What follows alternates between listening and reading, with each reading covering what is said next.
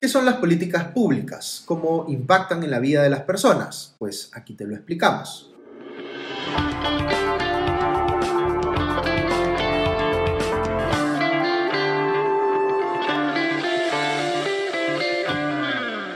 Bienvenidos a Hablemos de Política, un videocast de Comité de Lectura y la Fundación Conrad Adenauer en el Perú. Hemos hablado mucho de política en los episodios anteriores de este videocast, pero hoy vamos a hablar más específicamente de política pública o de las políticas públicas.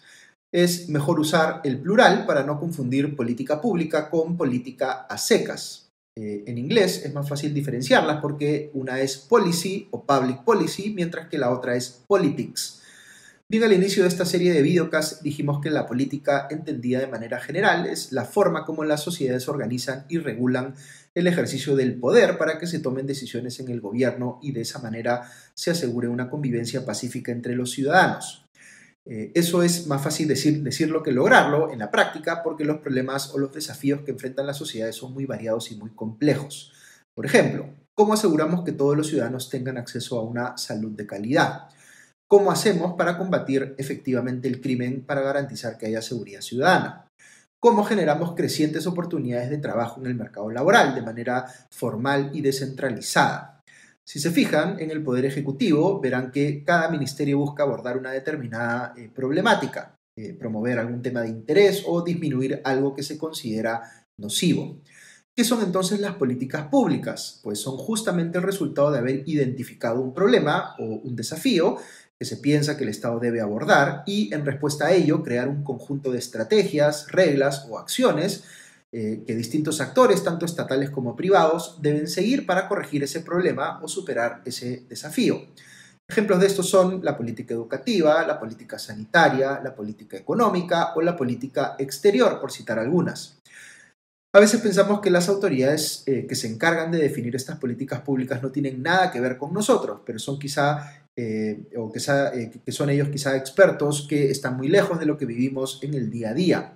A esas personas les llamamos tecnócratas o hacedores de políticas públicas y los vemos como distintos a los políticos. Idealmente imaginamos al político como la persona que empatiza con las necesidades del votante, el que entiende, digamos, sus problemas y por tanto lo representa al exigir que esto se solucione. El tecnócrata, en cambio, a veces es percibido como el especialista que entiende las complejidades del problema, pero que guarda cierta distancia o que no necesariamente empatiza con quien lo sufre. Estos son en realidad estereotipos. Existen muchísimos tecnócratas trabajando en el Estado peruano, que son funcionarios públicos con gran vocación de servicio, que se viven por encontrarle solución a los desafíos que les apasionan. Y existen también, por supuesto, políticos que fingen que les interesan los problemas de sus votantes, pero que están más preocupados por sus intereses eh, individuales.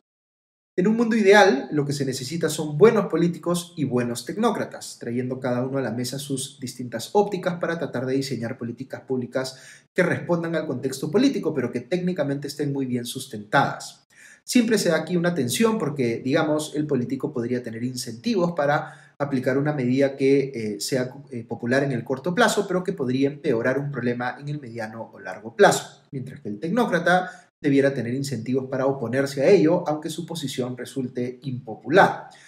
Ahora bien, esa división entre políticos y tecnócratas no siempre es eh, tan clara. Por ejemplo, una persona puede ser político y tecnócrata a la vez, como hemos visto muchos ejemplos de funcionarios públicos que han hecho carrera en un ministerio hasta convertirse en el ministro del ramo, que sí es un cargo político.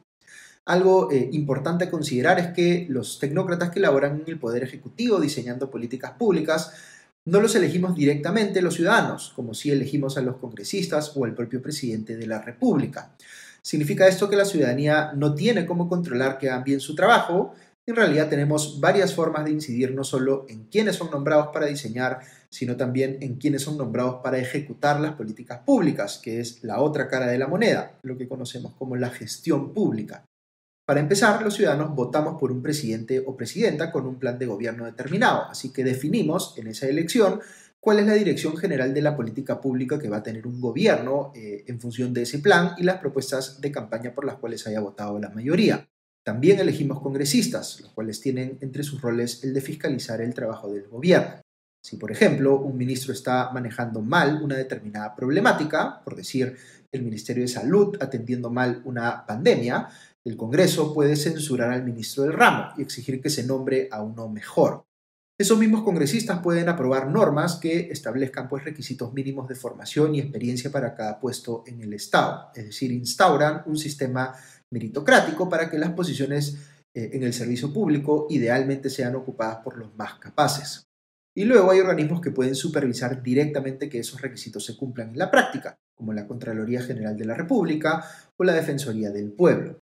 A esto podríamos sumar las acciones legales que podemos eh, interponer como ciudadanos para que los servidores públicos hagan su trabajo, como la acción de cumplimiento, que es una garantía constitucional. Y así, lo que les quiero decir aquí es que el sistema que organiza el servicio público debe estar configurado de tal forma que exija estándares meritocráticos muy altos a quienes se dediquen a diseñar o implementar políticas públicas. Es distinto al caso de los políticos, en el que lo más importante es que estos sean verdaderamente representativos de los eh, votantes que los eligieron. En el caso de los tecnócratas, lo que necesitamos es que tengan un conocimiento profundo y especializado de aquellos problemas o desafíos que tienen que enfrentar desde la política pública. Ok, es importante pensar además en la política pública como un proceso que tiene distintas fases y que la ciudadanía puede participar directamente en varias de ellas. Podríamos mencionar aquí cinco. Eh, en una primera fase se identifica el problema para ponerlo en agenda del gobierno. Aquí se necesita, por supuesto, acudir a la ciudadanía para entender cuáles son las necesidades más apremiantes. Luego, en una segunda fase, se formula la política pública en sí, incorporando las medidas que los especialistas creen que van a solucionar el problema en cuestión. Después hay un proceso de adopción o legitimación de la política pública, uno en el que esta es explicada y difundida para que tenga respaldo político y ciudadano. Seguidamente viene el proceso de implementación o ejecución de la política pública. Y finalmente, en quinto lugar, hay una fase realmente clave y que muchas veces minimizamos, que es la de evaluación de resultados.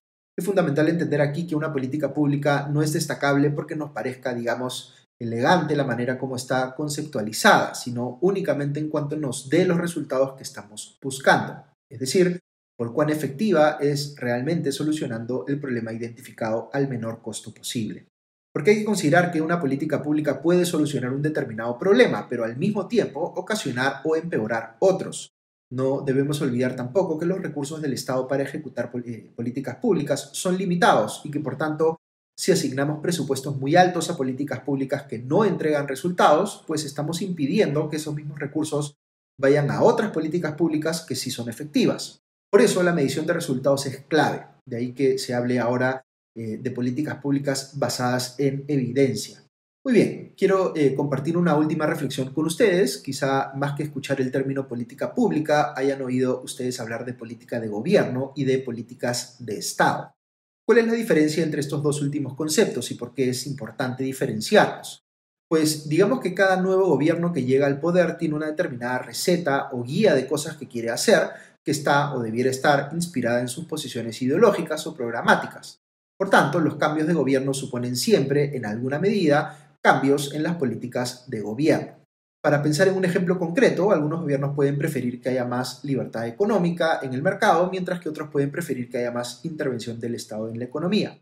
Pero las políticas de Estado son aquellas que tienen tal respaldo y tal legitimidad que no debieran cambiar con cada nuevo gobierno que entra al poder. En el Perú, lamentablemente, tenemos muy pocas políticas públicas que podrían considerarse políticas de Estado, porque es mucho lo que cambia de gobierno a gobierno.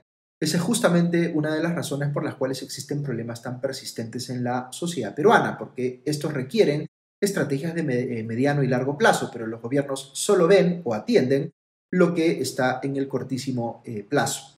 Para que existan políticas de Estado de verdad, lo que necesitamos pues es que haya un debate público constructivo que permita llegar a consensos en la sociedad que vayan más allá del ciclo electoral. Eso requiere tanto, eh, digamos, los políticos y tecnócratas eh, como la ciudadanía en general eh, contribuyan a que ese diálogo sea fructífero y que aterrice en políticas públicas que sean respaldadas más allá de los cambios de gobierno. Si el Perú quiere algún día convertirse, por ejemplo, en miembro de la OCDE, es decir, el club de países que han alcanzado el desarrollo precisamente por la calidad de sus políticas públicas y de su gestión pública, pues necesita aprender a diseñar, ejecutar y evaluar buenas políticas públicas. Ojalá lo consigamos más temprano que tarde, porque sin eso no hay forma de convertirnos en un país desarrollado.